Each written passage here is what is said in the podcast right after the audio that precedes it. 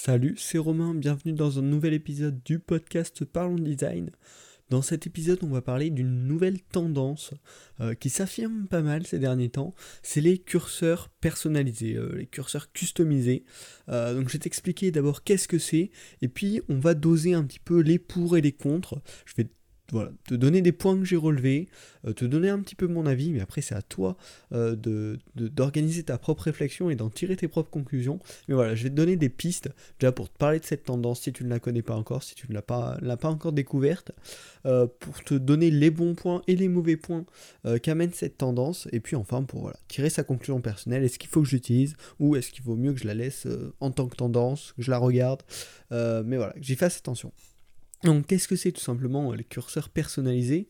Euh, C'est que donc, quand on se balade sur quand on utilise un ordinateur, il y a le curseur, euh, la souris, voilà, qui s'affiche sur l'écran, qui nous permet de pointer l'endroit où on veut cliquer, l'endroit voilà, où, on est, en fait.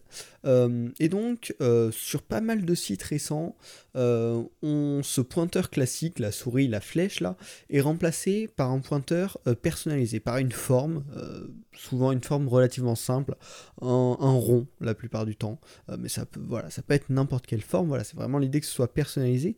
C'est géré la plupart du temps en JavaScript. Euh, donc bon, là on est sur un podcast design, mais ça va être un petit peu important euh, pour d'autres points. Donc en fait, tout simplement, la position de la vraie souris est traquée et est remplacée euh, par un, élément voilà, qui va se déplacer où est la vraie souris et la vraie souris va être cachée. En fait, tout simplement. Et ce qui est intéressant avec cette technologie, enfin avec cette, euh, ce concept en tout cas, c'est que souvent ce curseur du coup va être adaptatif. Euh, vu qu'il est géré vraiment euh, par la page web, ce curseur va pouvoir réagir à d'autres éléments. C'est-à-dire que quand il va s'approcher d'un élément cliquable, il va pouvoir changer de forme, il va pouvoir changer de couleur, il va même pouvoir changer de texte. C'est-à-dire il peut, si c'est un, cercle, si on s'approche d'une zone où ben, on va lui dire qu'il faut cliquer, la bulle peut grossir et afficher à l'intérieur le texte clic. Euh, donc pour donner des informations à l'utilisateur. Et donc ça, c'est un point assez intéressant, c'est que ces curseurs euh, du coup personnalisés sont souvent en plus contextuels. Ils s'adaptent à où est le curseur, et du coup le curseur change en fonction des endroits et donne plus d'informations que la simple flèche qui se transforme en petite main quand on peut cliquer par exemple euh, le comportement basique, on va dire le comportement par défaut des navigateurs web. donc maintenant, comment, comment j'ai découvert cette tendance perso personnellement. Euh, selon moi, c'est assez récent, ça date de ces derniers mois, on va dire. Euh, et je l'ai découvert car toutes les semaines, je regarde les différents sites qui ont été nominés euh, pour les Awards of the Day. Et donc, ces deux dernières semaines, j'ai vraiment vu plusieurs sites, peut-être 5-6 sites qui utilisaient ça sur une dizaine, donc c'est bien sûr assez important, et les sites qui l'utilisaient plus ou moins bien, mais voilà, la forme globale qui revient le plus souvent, c'est un curseur rond relativement petit qui grossit euh, quand on passe sur un bouton, sur une action, sur quelque chose qu'il a à faire, qui change ouais, de taille souvent, de couleur un petit peu moins souvent, et régulièrement du contenu texte qui apparaît à l'intérieur pour indiquer le scroll, le clic ou des possibilités. Comme ça, c'est assez intéressant.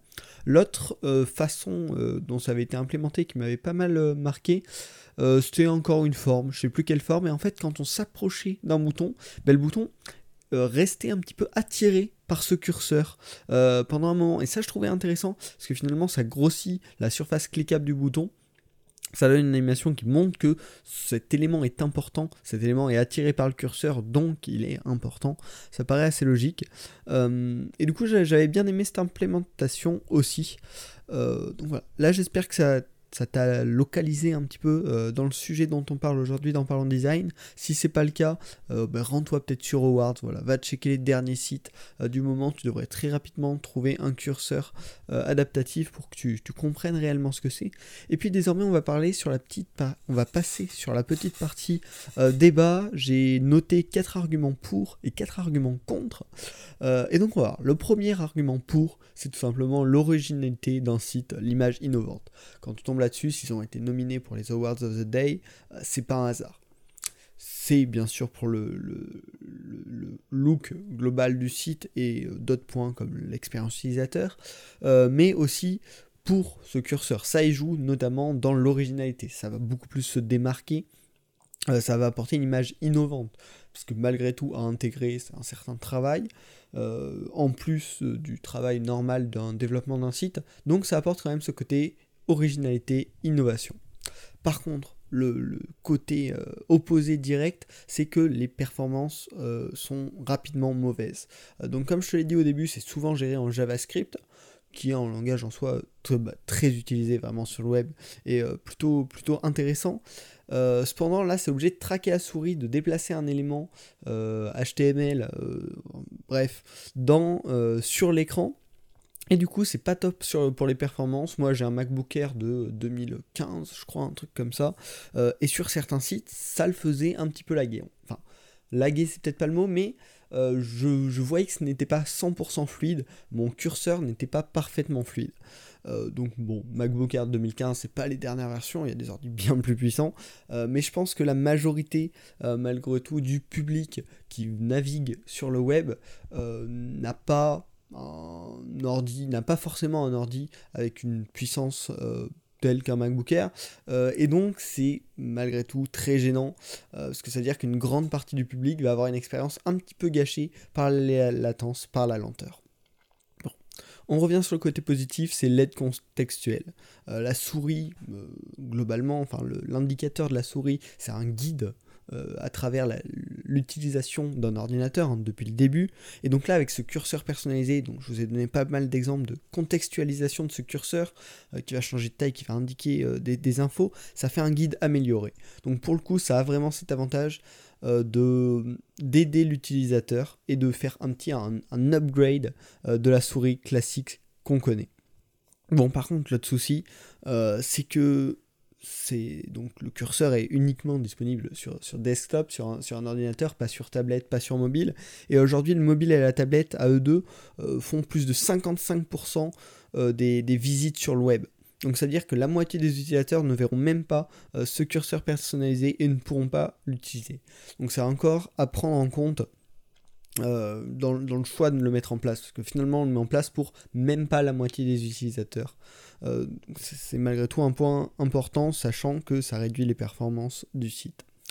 Euh, ensuite, niveau côté positif, mon troisième argument, c'est que ça permet d'indiquer les interactions. On a parlé du material design la semaine dernière, et avec euh, l'idée notamment que les animations doivent montrer les interactions possibles pour l'utilisateur. Et donc là, vraiment, avec ce, curseur personnalisé, on peut suggérer un mouvement, une action, une info, une information qui serait un petit peu cachée euh, donc bah, par exemple montrer qu'on peut cliquer, montrer qu'on peut scroller, euh, le bouton qui fait, euh, le, curseur qui fait un, certain mouvement lorsqu'on s'approche d'une zone où on peut faire ce mouvement par exemple. et donc ça c'est tout plein d'interactions qui sont possibles, de petites animations, de micro-animations possibles pour ce curseur personnalisé qui permettent d'indiquer à l'utilisateur des interactions de la manière la plus précise on va dire possible, c'est-à-dire que l'utilisateur va forcément regarder sa souris parce que c'est ce qui lui permet de se guider à travers l'interface. Et du coup, s'il y a une petite animation sur ce curseur, euh, il va forcément la voir. Alors que si c'est un autre endroit de l'interface, il peut la rater. Euh, et donc de ce côté-là, c'est vachement intéressant. Mais en face, c'est aussi une perte de repère pour l'utilisateur moyen, qui est habitué à avoir sa souris classique, à avoir ses trucs classiques, et on le sait, enfin vous le savez probablement, si, vous êtes au contact de gens qui sont peut-être un peu moins à l'aise euh, avec le web que vous, euh, ils perdent très rapidement leur repère dès qu'on leur change quelque chose sur euh, l'interface à laquelle ils sont habitués. Ils sont très vite perdus. Et donc, bah là, changer le curseur, le, truc basique, quoi, disponible sur tous les ordinateurs depuis des dizaines d'années maintenant, s'il change de forme, s'il change de format, ça peut être vraiment très dérangeant pour un utilisateur peu, enfin, moyennement habitué au web, pas, pas vraiment un, power user, euh, comme, comme vous êtes sûrement si vous écoutez ce podcast. Et puis enfin, mon dernier argument euh, pour, euh, c'est que ça permet de garder une cohérence. J'adore vous parler de cohérence dans, dans, un site, et là pour le coup c'est un élément qui va nous suivre entre toutes les pages, un élément qui nous guide déjà au quotidien et qui va nous suivre entre toutes les pages du site, et qui va apporter bah euh, ouais, une continuité à travers le site. C'est toujours cette image, hein, ça revient un peu avec l'argument, mais voilà, cette image qui va être continue sur tout le site, cet élément qui va nous aider euh, de, bout en bout à nous, balader sur le site en question. Et puis enfin, mon dernier point contre, c'est que c'est forcément du temps de développement supplémentaire. Euh, le curseur est intégré par défaut, il n'y a rien à faire. Euh, or là, pour intégrer un curseur personnalisé, notamment avec toutes les micro-interactions, euh, toutes ces interactions contextuelles, ça va demander du temps de développement et un temps je suppose assez long. je fais, je fais moi-même du développement web. Bon, j'ai pas essayé d'en intégrer un, mais c'est en tout cas, ça se compte en. Oui, Bon, c'est long, il va falloir du temps pour intégrer une chose pareille, et donc c'est des coûts à prendre en compte quand on lance un projet, voilà, pour savoir est-ce que c'est réellement nécessaire. Donc voilà, j'espère que ce podcast t'aura fait découvrir euh, un peu cette tendance des curseurs personnalisés, t'aura fait te forger ton propre avis. Moi, je vais te donner le mien.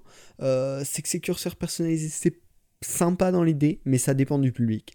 Euh, actuellement, il faut vraiment avoir s'adresser à des technophiles qui sont habitués au web et qui ont un ordinateur relativement puissant euh, pour que ça apporte vraiment ce bonus d'expérience utilisateur non négligeable au niveau des micro-interactions, c'est vraiment génial.